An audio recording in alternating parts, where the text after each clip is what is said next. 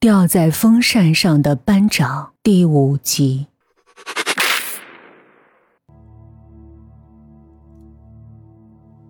陈志鹏同那个老警官急匆匆的赶到教室时，已经有管钥匙的保安慌慌张张在开锁，门终于被保安打开，同学们蜂拥而出，他们手上都持着一把血迹斑斑的美工刀。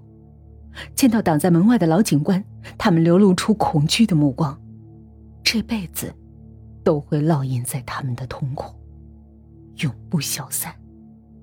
他们都知道自己有罪，他们真的不只是在鬼头的威慑下被逼无奈的一群帮凶。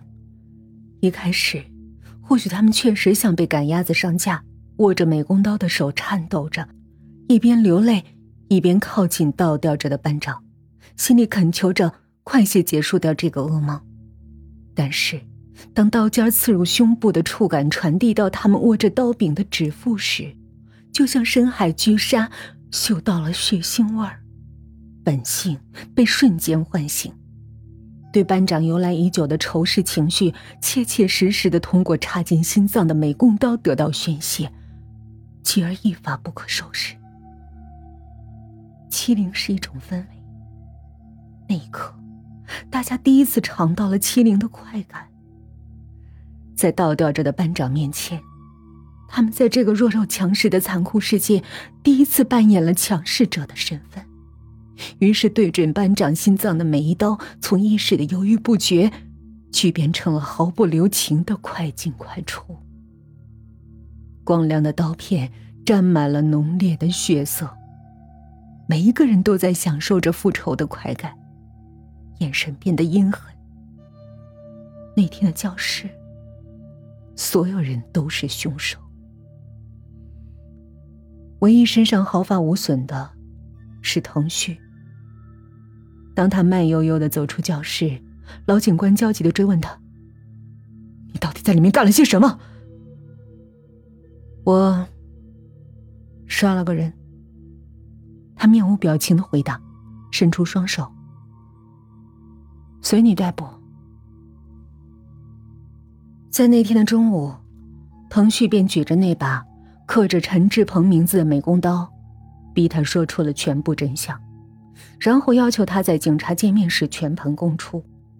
没想到，他离开教室后，腾旭会用美工刀将鬼头刺死，完成他的复仇。得知鬼头的死讯，陈志鹏整个人松了口气，如今知道。是他偷了报纸订阅费的两个人，都死了。他从未对那些钱动过心，可当鬼头的硬拳头像雨点一样落在他身上时，他不得不答应把这些钱偷来作为孝敬他的保护费。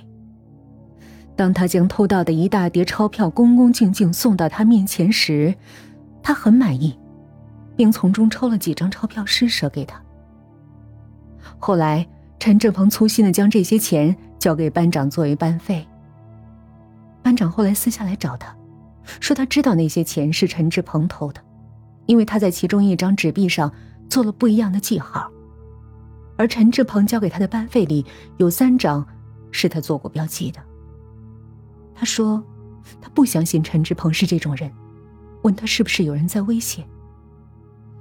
他只好向班长坦白，是鬼头干的。他哀求班长。不要把这件事告诉班主任，他会尽力把钱凑齐还给他。但是班长说不要，他说要让自己在全班面前指证鬼头，不能再让他为所欲为。如果你试一试，每天至少一次被人拖到校园的阴暗角落里暴打一顿，恐吓、咒骂、嘲讽，成了你耳边最常见的话，甚至那些被欺负但是没他这么惨的人。也不会带着同情心看待他。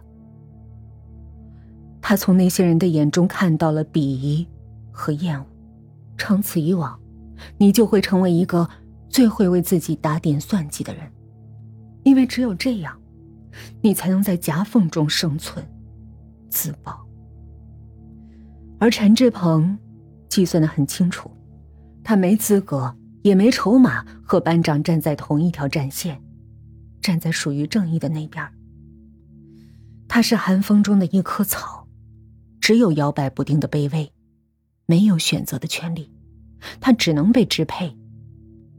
鬼头利用他去偷钱，班长利用他去对付鬼头，藤旭利用他去向警察举报，这都是他的命运，因为他最好欺负。就连班长在教室里倒吊着的时候，鬼头也看中的是他的软弱无能，把他抓起来扔到倒吊的班长面前，让他做第一个用美工刀捅班长的人，因为他最好欺负。他知道鬼头不会放过他，随时可能杀掉他，就像捏死一只蚂蚁。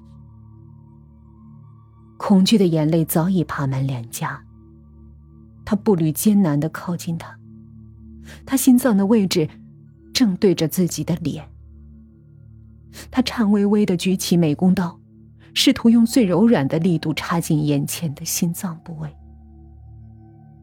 当他的刀刺穿他的校服，刀尖触及到他的肌肤，他惊异的发现，班长的胸部有不明显的起伏，那是。微乎其微的呼吸，他呆住了，侧身看着周围的人。刺儿头和肥猪各自堵着前门和后门，大家则哭喊着想要推开他们。没有人有心往他这边看，没有人察觉到班长还活着。刚才的失去呼吸，只是短暂的休克。发什么呆呢？动手啊！鬼头正忙着痛打另一个不断尖叫的男生，扭过头来恶狠狠地催促他。他想开口告诉他们班长没死，可美工刀还是情不自禁，又往前推进了一厘米。他能感觉到班长微弱的呼吸，他知道班长是不会善罢甘休的，即便在他被鬼头吊起之前，他依然在尝试向班里的同学重新征收一次报纸订阅费，承受四面八方的责难。不为别的，只为激起陈志鹏的勇气和良心。当初他拒绝站出来指证鬼头，班长说他了解他的忧虑和苦衷，不会让他一个人深陷泥沼。他说愿意和他一起承受这样的处境，体会被欺负的痛苦。班长会一次又一次的用这种受千夫所指的自残方式来折磨他的良心。可是他算计得出，自己只有两条出路：要么指证鬼头，要不被迟早恼羞成怒的班长举报。班长的正义感，只限于包裹住这间教室，而一旦踏出这间教室，他知道，在回家的路上，有谁会在冷酷的等待他。每个人都如此冷漠，班长一个人微弱的正义。又怎能让他逃出被欺凌的桎梏呢？一想到这儿，陈志鹏的手忍不住用力，将刀子深深的刺进去，直到班长的胸部不再起。